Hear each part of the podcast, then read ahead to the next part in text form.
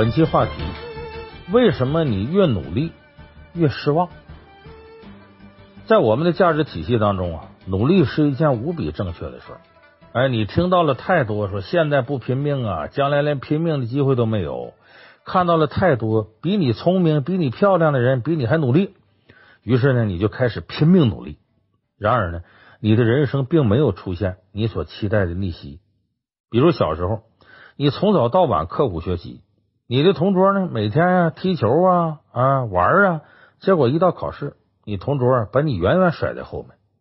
再比如职场当中。你兢兢业业的工作，而你的同事呢？你看一天呢很放松，呃，享受生活。结果一到呢升职加薪的时候呢，你这同事呢独得老板恩宠，哎，这种结果自然让人很不平衡。甚至有人会把这个归结于命。哎呀，我就这命了，我命不好啊，我怎么努力也白扯呀。我这越努力，我发现我我我越难受，我就这么不招老天爷待见。其实我想说呀。你努力之后还失望，这事儿跟命没关系，甚至跟运气都没有关系，而是跟你的态度和处事方法有关系。也就是说呢，因为人们努力的动机和方法不同，所以效果和感受啊也会不同。下面呢，我就给大伙说说有关努力有三种错误的打开方式。这三种错误的打开方式决定了你越努力越失望。咱们说说这是怎么回事？咱们先说第一种。所谓的越努力越失望啊！说我努力了这么久，为什么结果就不理想呢？这是因为你有可能只是假装很努力，你不是真的努力。你看我们的学生时代，你身边肯定有这样的同学。哎呀，他们上课的时候啊，眼睛里那种啊是求知的光芒啊，特别旺盛。哎，记笔记也特别认真专注，走过路过都都不能错过一个知识点。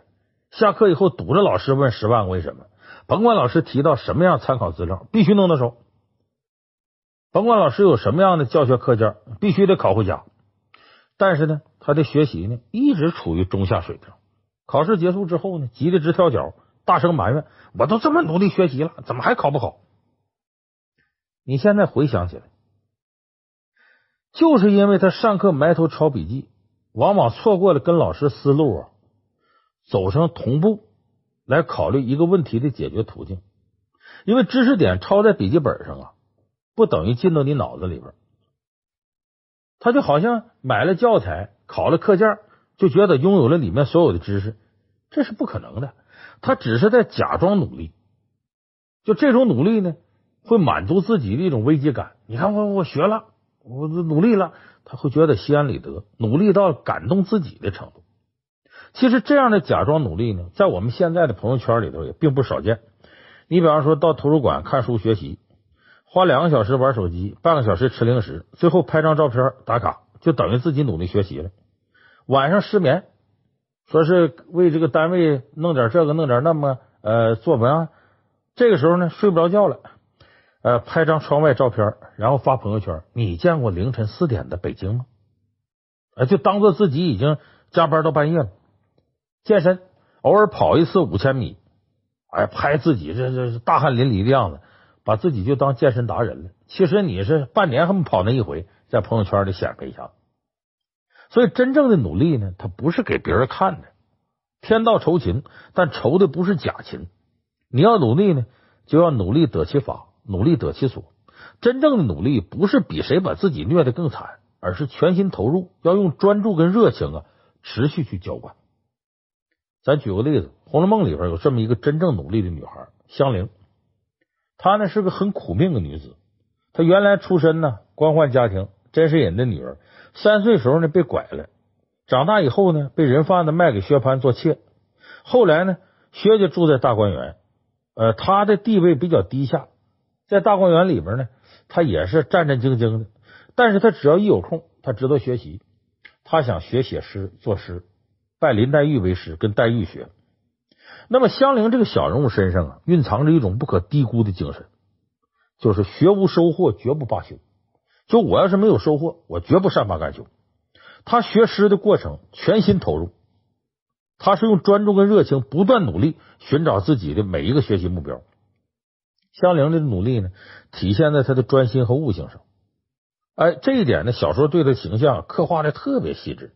你比方说香菱呢，向林黛玉请教，林黛玉呢就给他批注了王维一首诗，就大伙很熟悉那个“大漠孤烟直，长河落日圆”。黛玉就说这个诗，这个呃“直”和“圆”这俩字用的怎么好，如何如何。这时候香菱呢把这个记住了，回到呢自己的住处呢，就在灯下呀，把这些诗一首一首读，读的茶饭无心，坐卧不定。薛宝钗呢催他好几次，你睡吧，他也不睡觉。那么香菱自己写完自己的第一首诗之后呢，林黛玉觉得你呀这个措辞太拘谨，你得放开胆子再做一首。香菱听了之后呢，回到自己的住处，连房子也不进，就在这个水池边树底下出神，蹲在地上啊，在那抠土。来往的人都诧异了，说这宝钗就笑话说这人是不是要疯了？啊，昨晚上嘟嘟囔囔的，将近五更天才睡下，没一顿饭功夫天就亮了，他就起来了。完了是这这就在这琢磨诗，说这人是不是要疯了？你等香菱做的第二首诗，黛玉依然觉得不够好，说你再想想。这时候书里怎么写呢？说就见香菱自己走到竹下闲步，挖心搜胆，耳不旁听，目不别视。探春在一旁看了，笑说道：“林姑娘，你闲闲吧。”香菱却怔怔答道。闲字是十五山的，你错了韵了。这什么意思？这闲呢，在这个韵部里头呢，是排到十五山部。香菱要做这个诗呢，不是这个韵部的，所以他当时太关注这个韵脚字脚了。这探春说：“你闲闲吧，这样的闲是十五山的，你错了运了。”你看大伙都乐，就什么事都能跟作诗联系到一块儿。宝钗就说了：“这可真是诗魔了啊！”那么香菱努力不仅体现在勤奋刻苦上，还体现在她对于诗句的钻研上。她甚至投入到什么程度？在梦中不忘作诗。有一次，香菱在梦中说：“可是有了，难道这一首还不好？”宝钗听了，又是叹气又是可笑，赶紧把他弄醒了，问他：“你得了什么了？啊，你这诚心都通了仙了？你别学不成诗，还弄出病来。”这香菱啊，一心学诗，日有所思，夜有所梦，最终在梦中啊，想了一首绝妙的好诗。那么这首诗呢，不仅让林黛玉满意，大观园里头各位公子小姐都叹服，说香菱啊，确实勤能补拙。因为他平常发呆，在那抠土，废寝忘食，以至于被薛宝钗讥讽为诗魔。这就像武侠小说里为钻研武功啊，都达到走火入魔地步的人。那他的努力呢，那绝不是给别人看的，而是真正的陷到知识当中，他孜孜以求的进行探索，而且他还在实践当中呢，不断的总结，反复推敲。最终获得成功，写出好诗来。所以在真正优秀的人眼里呢，努力是一种习惯，而不是一种方法。他们不会觉得花一天时间，哎，泡在这个事儿当中是多么稀奇的事儿。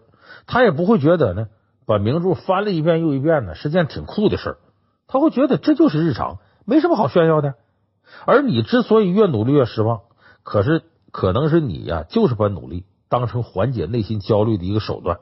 为了看起来而努力而假装努力，其实这是啊等于误己误人，最终把你自个儿都耽误。所以越努力越失望。第一种情况，你可能只是假努力，只是通过这种外在行为来满足你内心的这种呃解决焦虑感，并不是你真正努力。那么第二种越努力越失望，第二个原因是什么呢？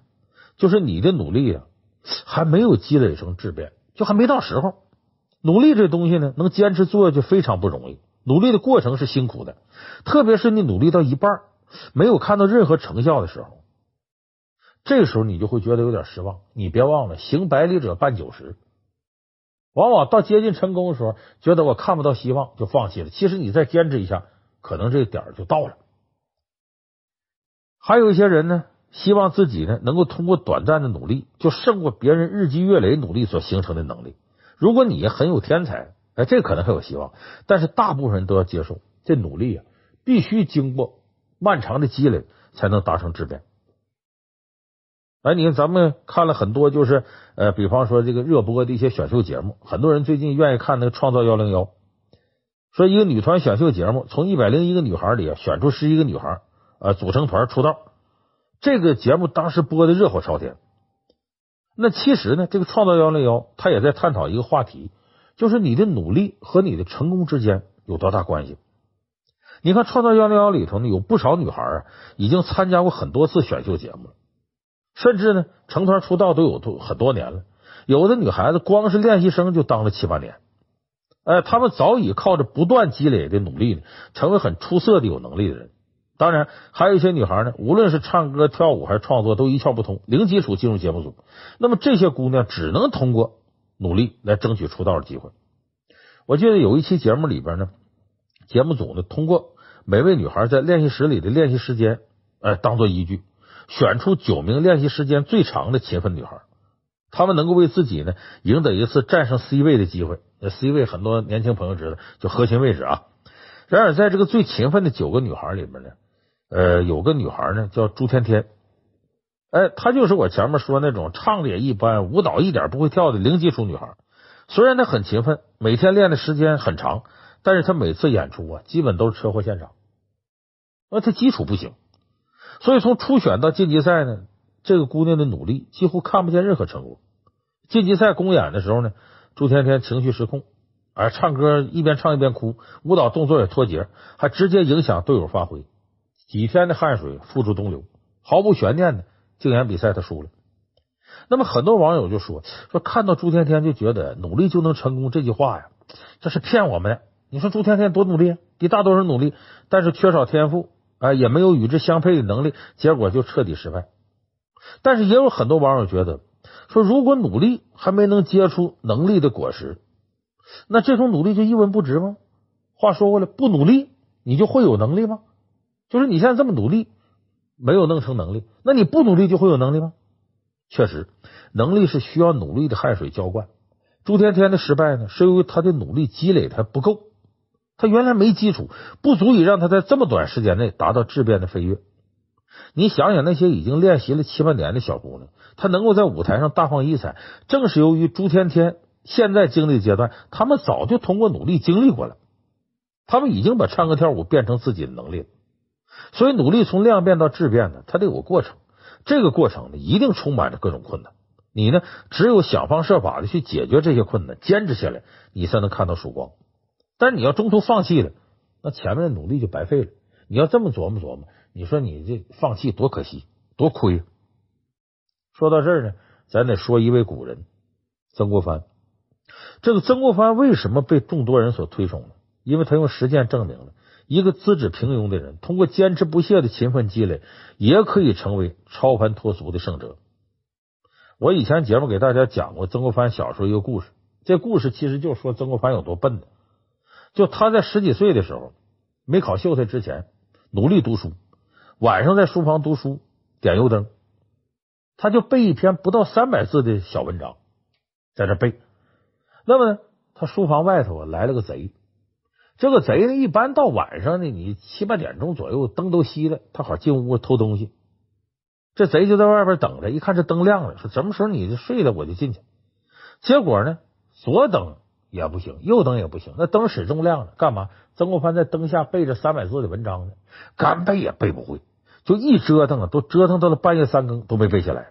眼看着天就亮了，这小偷一看，我白在这等你这半宿了，给气急了，直接敲曾国藩窗户：“你个笨蛋！”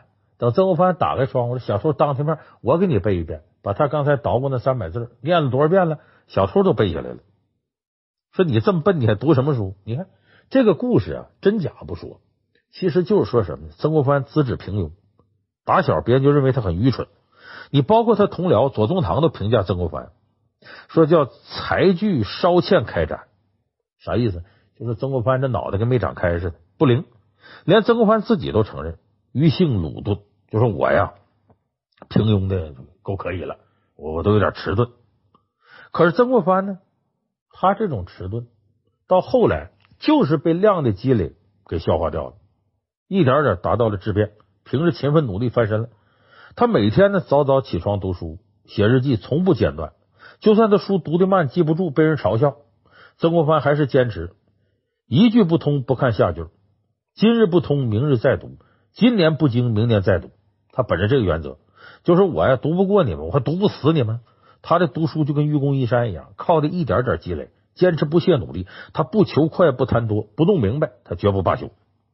你看，跟他的同时代人比，李鸿章十七岁考中秀才，左宗棠十四岁考中秀才，梁启超十一岁考中秀才，曾国藩呢是十六岁开始参加科考，哎，他开窍的晚，还考了七次，到考到二十三岁才中秀才，还是当地的倒数第二名。如果一般人从读书的时候啊，别人说你天资愚钝，努力了七次还考不上，估计大部分人就不想再努力了。但是曾国藩呢，没有因为看不到成果就放弃努力，最终呢，他凭借多年努力打下的扎实基础，完成质的飞跃，考上秀才了。结果曾国藩中秀才之后，第二年曾国藩就考上举人了。中了举人四年之后，他就中了进士。而你看他当初跟他一块儿考秀才那些，比他早中秀才多得多的这些同学，后来连个举人都没出来。你就说曾国藩突破了这一下子之后，给他人生带来了多大的好处？他等一下子进入另一番天地。那么他打通科举之路呢，靠的全是勤奋努力的积累。呃，虽然在别人眼里看来他努力的方式很笨，但这也正是曾国藩的人生哲学。他不会取巧，每一点知识都是靠这种笨拙积累起来的。其实大家想想，真正的聪明人，那都是知道下笨功夫的人。有些事情你不下笨功夫，你根本无法超越。所以，曾国藩不管是从小读书还是后来科举，都有一种精诚所至的信念在支撑他，那就是啊，一勤天下无难事，只要我勤奋，天下就没有难的事。他把勤奋努力做到极致，从量变到质变，这个过程呢，他不会立竿见影，他一定会渗透到你的人生岁月当中。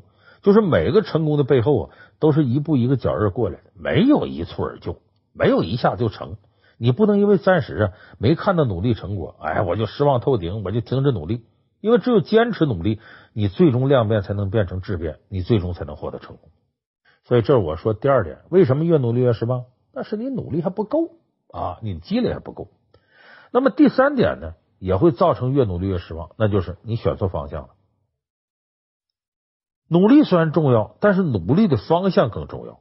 这个就像我们说的南辕北辙似的。哎，你要是往南去，你非往北走。你说我这车马好，我带的钱充足，那没用啊！你方向错了。在大家眼里，你本来是一个既努力又有才华的人，如果你一直在错误的方向里瞎忙，那就跟南辕北辙那人一样。你无论你越是努力，你离你目标会越远。那么这个越努力越失望呢？可能就是由于你出发点就站错地方。当你发现自己的付出和收获呀不成比例的时候，你得停下来分析分析。就当你没路可走的时候，你就得换个方向。而与其你不撞南墙不回头，对着南墙死磕，最后你的青春年华一场空。你不如好好想想，选择别的通道。我举个例子，杨振宁就有这样经历。就诺贝尔奖的获得者，他从小动手能力就比较差，笨手笨脚。有个笑话说，杨振宁小时候呢，用泥捏了一只鸡，拿给父母看，结果他爸爸看完之后，鼓励这个儿子，夸奖说：“哎呀，你这藕做的真不错。”你说能把一只鸡捏成一个藕，你说他动手能力得多差吧？后来一九四三年呢，杨振宁呢赴美留学，他就立志要写一篇试验物理的论文。于是呢，大科学家费米就让他到这个艾里逊的实验室做实验。因为你要写实验物理论文，你得多动手做实验，并且呢，在这个时间里呢，他跟著名的这个学者泰勒做理论研究。就虽然他的老师对他的见识都很欣赏。但是杨振宁缺乏动手能力，成了他个死穴。他在实验室的工作特别努力，但是用了二十个月的时间也没做出什么。相反，他实验室里经常发生爆炸，就他给搞砸了。当时实验室里流传这么一句话：哪里有爆炸，哪里就有杨振宁。所以杨振宁到这时候才清醒认识到，说我自己动手能力啊，确实比别人差，而且这是天分的问题。我一时半会儿我根本达不到这个高度。这个时候。一直关注杨振宁的泰勒博士找他谈资话，说建议你别做实验物理的论文，你写一篇理论论文吧，你不用坚持写实验论文。那听了泰勒的话呢，杨振宁心情很复杂，就是一下子承认自己啊动手能力差，这还没希望了。他也要有一个过程。他认真思考两天之后呢，决定放弃实验物理论文。而他也不得不承认自己动手能力实在不行，于是呢，他把主攻方向呢转到理论物理研究。最终，一九五七年十月份。他获得了诺贝尔物理奖。那么有相似经历的呢，还有一名犹太少年。这个少年呢，他有个梦想，他想成为像帕格尼尼那样的小提琴演奏家。因此呢，他少年时候呢，废寝忘食的练琴。可是连孩子父母啊，都都觉得这孩子这琴拉的实在太次了，完全没有音乐天赋，就爹妈都听不下去。有一天呢，这个少年就请教一位琴师，这琴师就孩子，你拉这曲子给我听听。这少年拉一支练习曲啊，破绽百出。一曲拉完之后呢，这琴师问少年：“你为什么这么努力学小提琴呢？”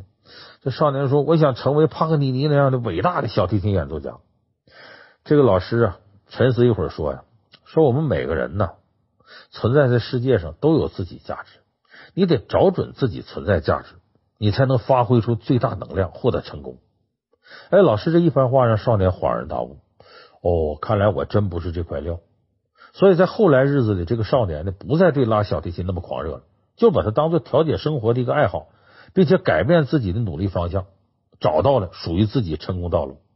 这个少年是谁呢？他的名字叫阿尔伯特·爱因斯坦。爱因斯坦大家都知道吧？二十年后呢，他成了名震世界的顶级的物理学家。那么以上两件事呢，发生在杨振宁啊、爱因斯坦身上，你觉得这都是名人呢，高大上。其实放在普通人身上，放在我们每个人身上也一样。你比如大学的专业不是你擅长，也不是你感兴趣的，那么毕业之后呢，你就要果断放弃改行，因为你已经预见在这个专业里不会有太大的发展。所以，甚至在没毕业之前呢，你就要谋划未来的努力方向。那我大学有个同班同学，我是认为他呢就是理工科思维，可是呢，他考到文科学校来了，考到文科专业来了。他毕业以后一直也在这行里干，始终是没有什么成就。到后来呢，他辞职了，到外边呢学习管理学呀这些，结果呢获得了非常好的呃职场。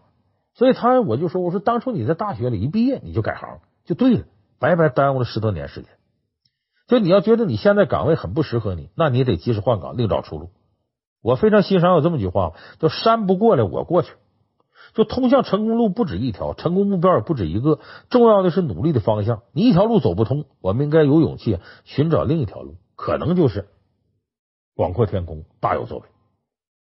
所以今天呢，我们讲了很多关于啊努力的故事。有时候越努力越失望，可能是你不走心，假装努力；可能是你没有努力积累到成果，就选择了放弃；更有可能是你一开始就选错努力的方向。但是呢，我们必须得清楚，努力特别重要。不管努力会不会让我们变得更加幸运，努力始终是改变我们人生的唯一选择。只有真正明确的目标和方向，呃，洞悉变化和趋势，付出实实在在真心和行动，你才可能一步一步走出既定的生活围栏，迎来人生的改变和逆袭。所以，无论你怎么努力，怎么失望，最后你是如何的埋怨命运，你最终还得回到努力这是两个字上。所以，就我们常说的，夜晚想起千条路，清早起来卖豆腐。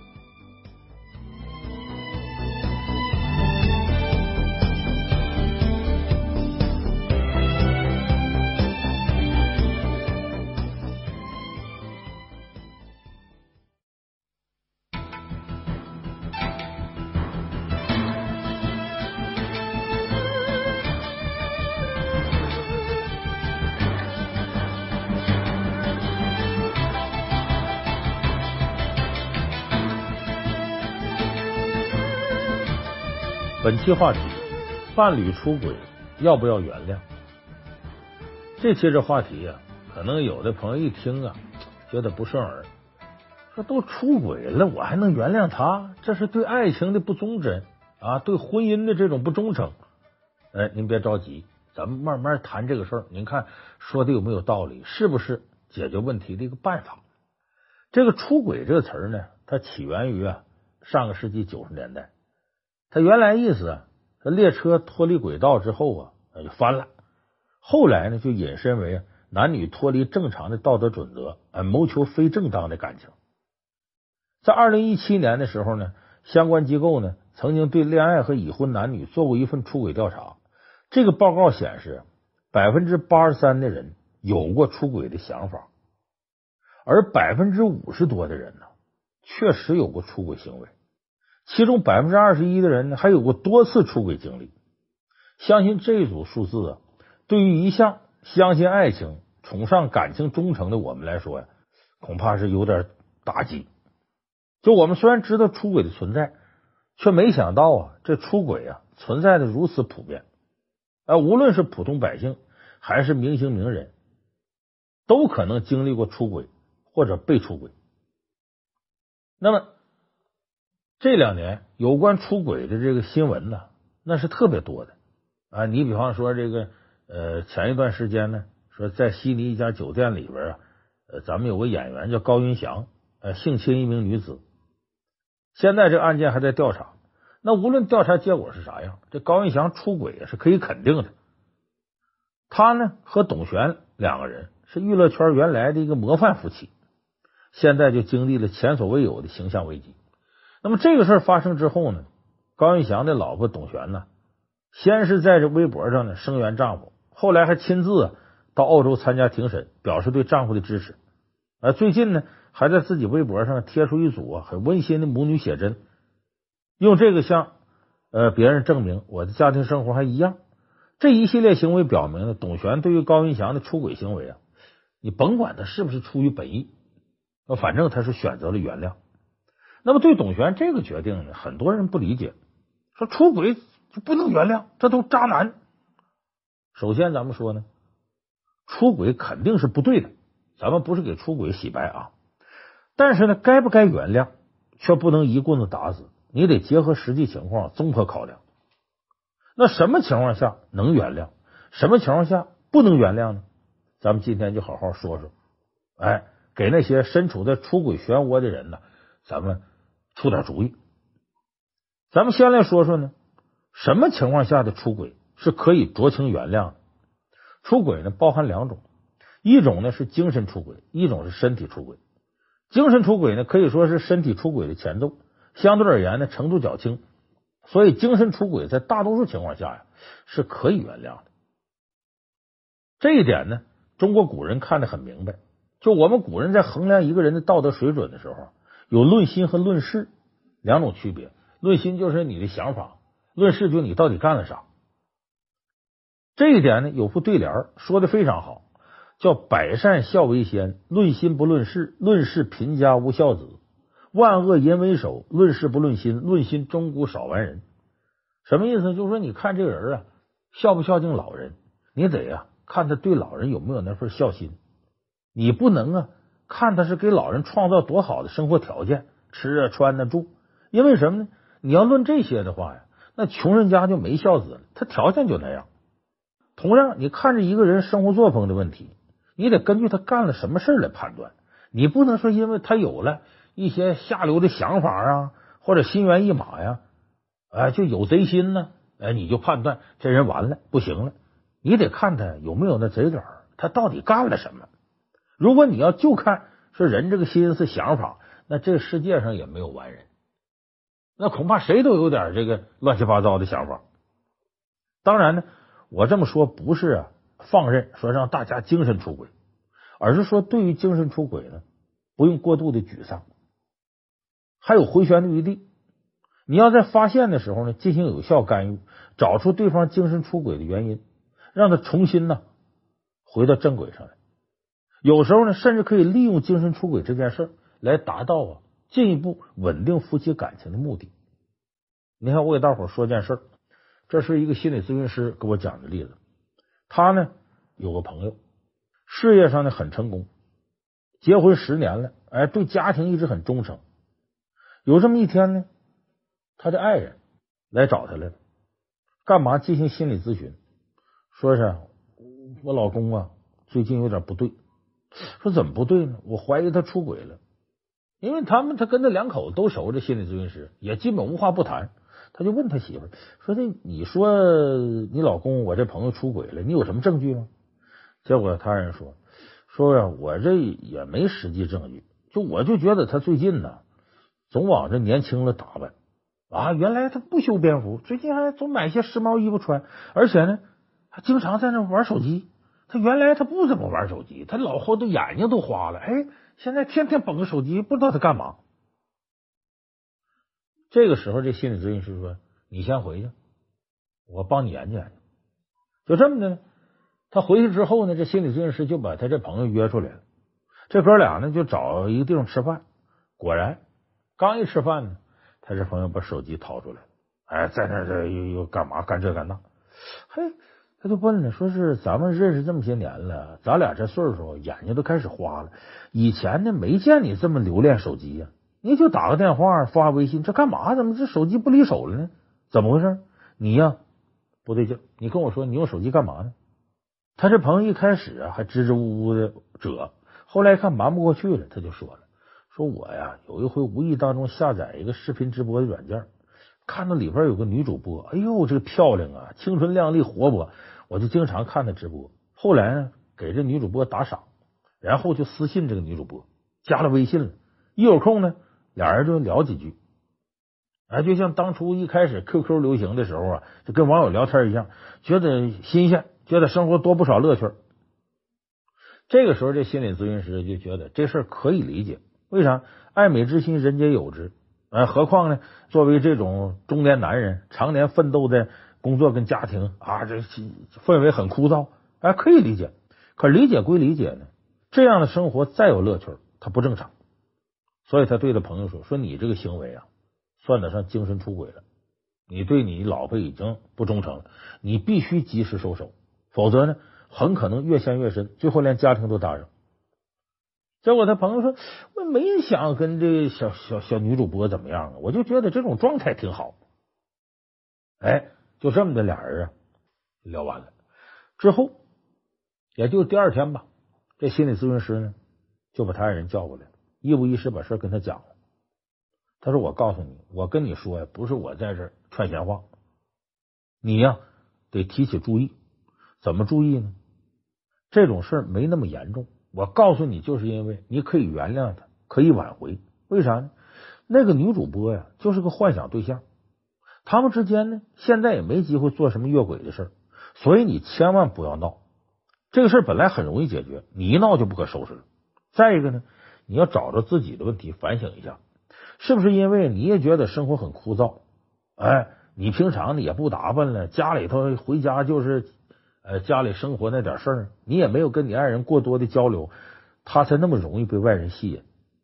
哎，他爱人就说了，说确实是我们俩有孩子以后啊，两人之间互动越来越少，再加上呢，俩人都有工作要忙，所以除了晚上睡觉啊，俩人基本就没有二人世界。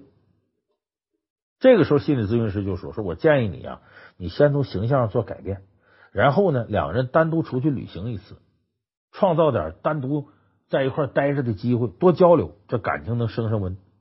哎，他爱人呢就照这心理咨询师的方法做了。过年的时候呢，把孩子交给老人带，两个人呢就出国旅行了。在旅行的过程当中呢，哎，这男的主动坦白了跟女主播的事。他爱人说：“哎呀，我早知道了，我原谅你了。”这两人把话唠开了，这事也就过去了。哎，后来这俩人还玩上瘾了，呃，经常呢还出去玩去。你看。俩人感情人到中年了，反而是越来越好了。所以在现实生活当中啊，因为精神出轨而离婚的人呢，占极少部分。只要干预的够及时，引导的够正确，就会重新让生活走上正轨。而重新回归家庭的人呢，他一定会更懂得珍惜眼前人。所以呢，当发现自己另一半精神出轨的时候，不要说狠话，不要闹，能给机会的尽量给机会，能挽回的时候尽量挽回，别因此错过了一个呀。有可能幸福白头到老的这么一个家庭氛围，所以这是我们说精神出轨。那么除了精神出轨之外呢，还有一种出轨呢，也可以酌情原谅，那就是偶然性出轨。什么叫偶然性出轨呢？就这出轨呢是偶然的，不是有计划的，或者出于好奇、出于新鲜感，哎，或者耐不住诱惑，在特定的时机下出的轨。偶然性出轨呢有三个判断要点，第一个呢。就是出轨双方的关系，当时处于呢一种偶然，他并不是说两个人一定就眉来眼去多长时间了。第二个呢，你那个另一半啊出轨，他不是主动的一方，是对方更主动。第三个呢，偶然出轨之后呢，你这另一半主动断掉了这种关系，就不往来了。哎，比如双方呢当时出现了，你们两口子出现了严重的矛盾争吵。结果弄得呢非常不痛快，他情绪压力也挺大，或者呢两口子呢长期异地生活，如果这个时候刚好出现一个积极主动的异性，很可能你这另一半就会经不住诱惑出轨，那么当事情发生后呢，如果出轨方能主动断掉往来，并且决心悔改，这就属于我刚才说的典型的偶然性出轨。咱们举个例子啊，这个前两年呢，香港有个导演叫彭顺，他出轨了，结果被那个记者给拍下来了。他的老婆叫李心洁，也是演员，在微博上就发声明说要携手走下去。他在微博上说：“说十二年的感情啊，不是三言两语可以说清楚的。我们终于慢慢学习到，婚姻并非只是王子和公主的结合。说一辈子无忧无虑的幸福啊，是要靠我们坐下来面对对与错、快乐和痛苦、过去和未来。”他这段声明是干嘛呢？向大众传递了两个信息：一个是呢，两个人已经处了十二年，虽然激情过去了，爱情也淡了，但关系不是轻易能断得了的。第二个，婚姻不是恋爱，它会有很多意外发生。他们已经做好了面对突发事件的准备，因为不能分开，因为已经做好了准备，所以他最终选择了原谅。那么后来呢？呃，媒体把这事儿给爆出来，说这个彭顺出轨的时候，和他老婆李心洁基本上处于分居状态。当时李心洁的演艺事业如日中天，而彭顺的事业呢很平淡，再加上两个人聚少离多。所以才给出轨埋下了种，这就是我刚才说的偶然性出轨的第一个条件，就是呢，当时夫妻双方的关系本身也出现了问题。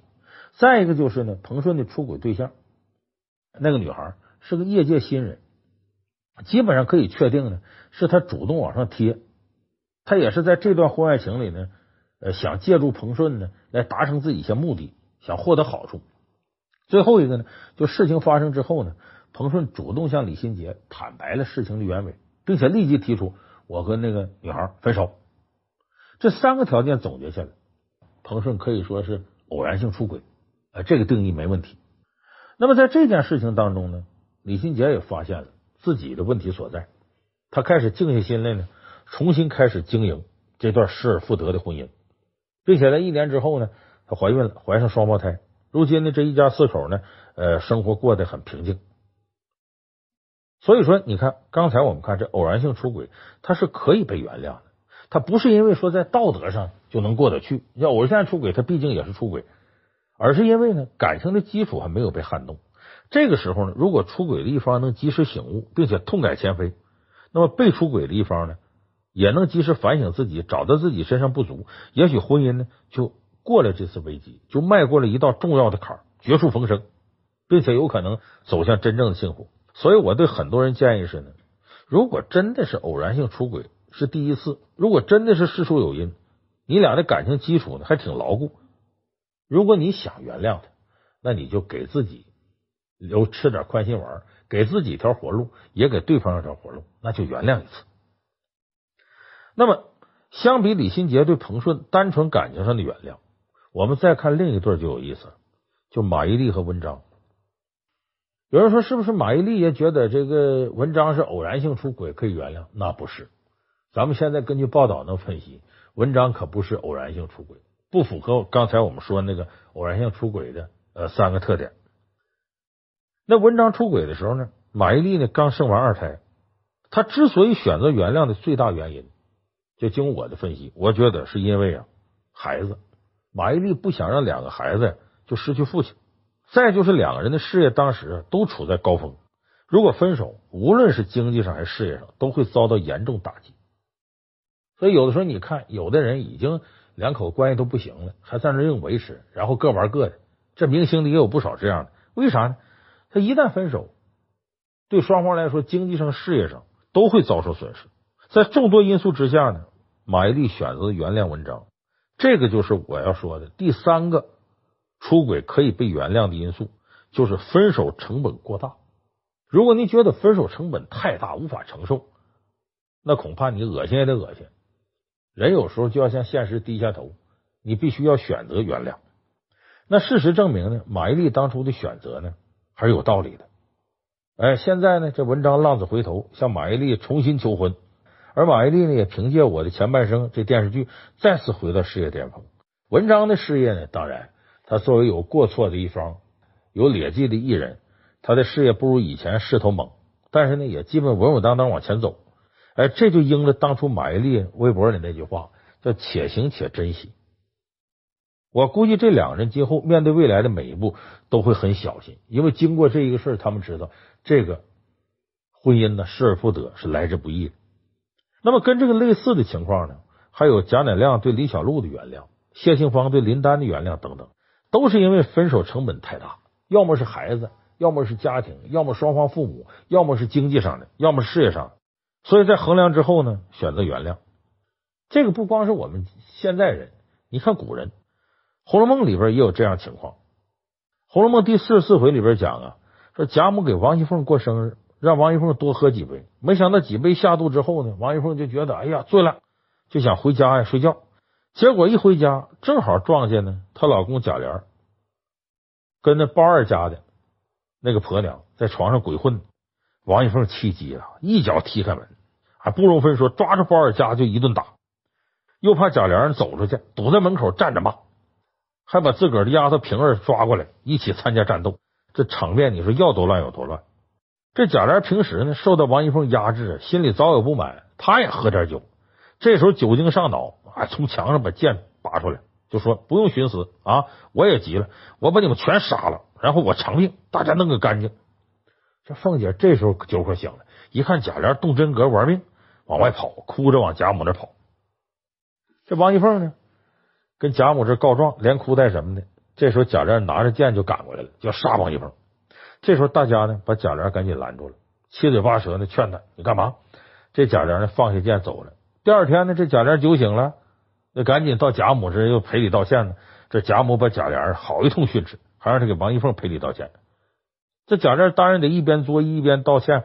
哎，这时候王一凤呢顺坡下驴，原谅贾琏了。那在这件事情上。很多《红楼梦》的读者觉得王一凤反常，为什么以这个凤辣子这样的性格啊，没理都能讲出理来，何况他占理呢？他怎么能这么轻易就放过贾琏呢？所以这一点来说，就是因为他觉得不原谅贾琏这个成本太大。首先，他不能跟贾琏撕破脸，因为老贾家、老王家啊都是有头有脸的人，如果你闹到这个份上，惹出事，两家名誉都会受影响。再就是在当时社会，即便是你是名门之女，错不在你，但是你要被丈夫休了呀，就会被人说三道四，给娘家带来很大压力。所以说，王熙凤对贾琏原谅，就是因为如果这事掰了分手，这成本太大。所以，虽然王熙凤呢跟马伊琍呢是不同时代人，但是面对情况是一样的，所以他们最终处理方法也是一样，就成本太大，不得不选择原谅。以上呢，我们说这三种情况呢。是可以原谅的出轨行为，呃，大家不妨对照一下，看看自己是不是符合这情况。对照之后，你再决定也不迟。接下来我要说这三种情况呢，是坚决不可以原谅。如果遇到呢，一定要当机立断，说散就散，不能原谅。第一个呢是婚前出轨，就没结婚就出轨了，就说明啊，你这另一半对感情的态度太随便，婚姻对他根本没有束缚力。有数据表明，婚前出轨的人，婚后出轨的可能性是百分之九十。也就是说，他出轨行为不会因为结婚就停止了。再就是婚前出轨呢，会让你们的婚姻变得没有基础，基础不稳，日子必然倒塌。所以，与其强撑着，哎，就干脆就一开始的时候，咱就就出现这情况，咱就断。我看过一个新闻，很有意思，说有个女孩啊，在准备婚礼的过程当中，意外发现未婚夫和她自己闺蜜。哎，搞到一块儿，他呢并没有歇斯底里找未婚夫理论，而是暗中搜集证据，结果就拍下两个人在外边手拉手散步啊，在车里亲热呀的画面。之后，他假装一切正常，婚礼也如期举行。婚礼当天呢，她这闺蜜是她伴娘，而这主持人呢，让这个啊新郎新娘交换戒指，承诺对婚姻忠诚啊，一辈子对她好。这女孩突然抢过话筒，大骂着新郎，并且在后边的屏幕上。把她拍到的这伴娘，她这闺蜜跟新郎出轨的事公布于众，还放出他俩亲热的画面来。哎呦，观礼的亲友啊，一片惊呼。这新郎当然颜面扫地，很狼狈离开现场。这伴娘也赶紧跟着撤了。那这个女孩呢？这行为是报复对方，这对错呀，咱放一边。但是相比嫁给错的人，她的选择是对的。就起码这个时候我结束，在婚礼上我跟你结束。悬崖勒马，那么这件事如果发生在我们每个人身上，我们要趁早了断，千万不要因为顾及面子委曲求全。因为你的苦别人不能帮你承受，要真结婚走到一块，那遭罪是你。所以第一种婚前出轨不能原谅，第二种惯性出轨，这是不可原谅的。因为相对于偶然性出轨来说，惯性出轨呢，不仅指多次出轨，而且呢，它并不是偶然的，是带着一定目的的，甚至是出轨这两个人长期呀隐瞒事实，就在这边糊弄你。完，他那边该怎么着还怎么着。那这样的人多次撒谎，毫无信任感可言。他往往跟你信誓旦旦承认错误，以后不会再犯了。过不长时间接着再犯。所以遇到惯性出轨的人，即便是你呢，已经是俩人都有了孩子了，包括以前也恩爱过，你也得当机立断提出离婚，因为你拦不住他。我听过一个最典型例子呢，就在一个女高男低的家庭里头，这女方条件好，男方差点，男方多次出轨。女方就觉得导致对方出轨的原因呢，说是不是我太强势了？我赚钱多也给他带来压力啊，所以一直选择原谅，一直到自己丈夫第五次出轨的时候，这女方忍受不了了，她提出离婚。但是男方呢，以孩子财产为借口，一直不肯签字。后来女方主动提出，我说我名下一套房子给你，我一半存款也都给你，男方才同意离婚。这样一来，女方身边的人就不理解了。说你这离婚呢？男方是出轨，多次出轨，对你形成伤害，有过错在先，他净身出户都不为过，你怎么反而还要把财产多给他一些呢？女方说：“我就是想马上跟他分开，因为和人生相比啊，钱并不重要。”他说这句话我很同意。就有些人在面对出轨的爱人时候呢，一直选择委曲求全，为了孩子，为了脸面，甚至为了财产，方方面面都考虑了，他唯独没考虑到自己。难道你自个儿人生就不需要善待吗？明知道以后的生活暗无天日，为什么还要继续下去呢？你得记住，只有你的人生幸福了，你的孩子才能幸福，你的父母才能幸福，你的财富才有意义。否则，你即使再努力保持家庭完整，这家呢也已经是一个被腐蚀了的这么一个烂洞。所以，其实他完全不用等到第五次出轨，他第二次时候，你就可以直接让他出局。所以，这个惯性出轨是不能被原谅。还有第三个出轨呢？是性质特别恶劣的。什么叫性质特别恶劣呢？你比方说，出轨的形式是嫖娼。有的人说，那嫖娼不能算出轨，那叫逢场作戏，怎么？我告诉大家，嫖娼不仅是违法，像这种嫖娼出轨的方式，往往比出现第三者更难被人接受。如果说这件事呢，黑不提白不提，就你俩人知道，那问题还不大。可是往往呢。嫖娼这事一旦要东窗事发，那就绝不是你们俩人知道啊，那恐怕就是一传十，十传百，弄个满城风雨。那么这种时候，这样的行为就不能被原谅了。你看，导演王全安因为嫖娼被抓了，当时他的妻子张雨绮二话没说，选择跟他离婚。为什么？原因有四点：第一，嫖娼呢会让伴侣产生自我否定情绪，觉得自己呀还不如外面一个三陪小姐吸引力大。第二个呢，嫖娼会激发伴侣的心理洁癖，觉得对方这么干的很脏，今后再跟他有身体接触的时候特别恶心。第三个呢，嫖娼作为一种交易，拉低了欲望的层次，会让伴侣觉得呀自己很廉价啊，自己也跟着不值钱了。说你在外面鬼混，你都给给人钱呢，在家里呢，你等于啊不付费，而且还要以爱的名义，让人很难有继续付出感情的欲望。第四个是呢，嫖娼这样的事情啊，传出去特别丢人。就是嫖娼这人丢人，你作为嫖娼者的这个爱人，你有没有信心能扛住来自四面八方的压力？所以这种名誉上的损失是非常大的。所以以上四点原因，每一种都让另一半难以承受。所以这时候选择分手是一种必然的解脱。而今天呢，咱们说了很多种出轨，也举了很多出轨例子。可能有人会觉得，为什么你只说男人出轨而不说女人呢？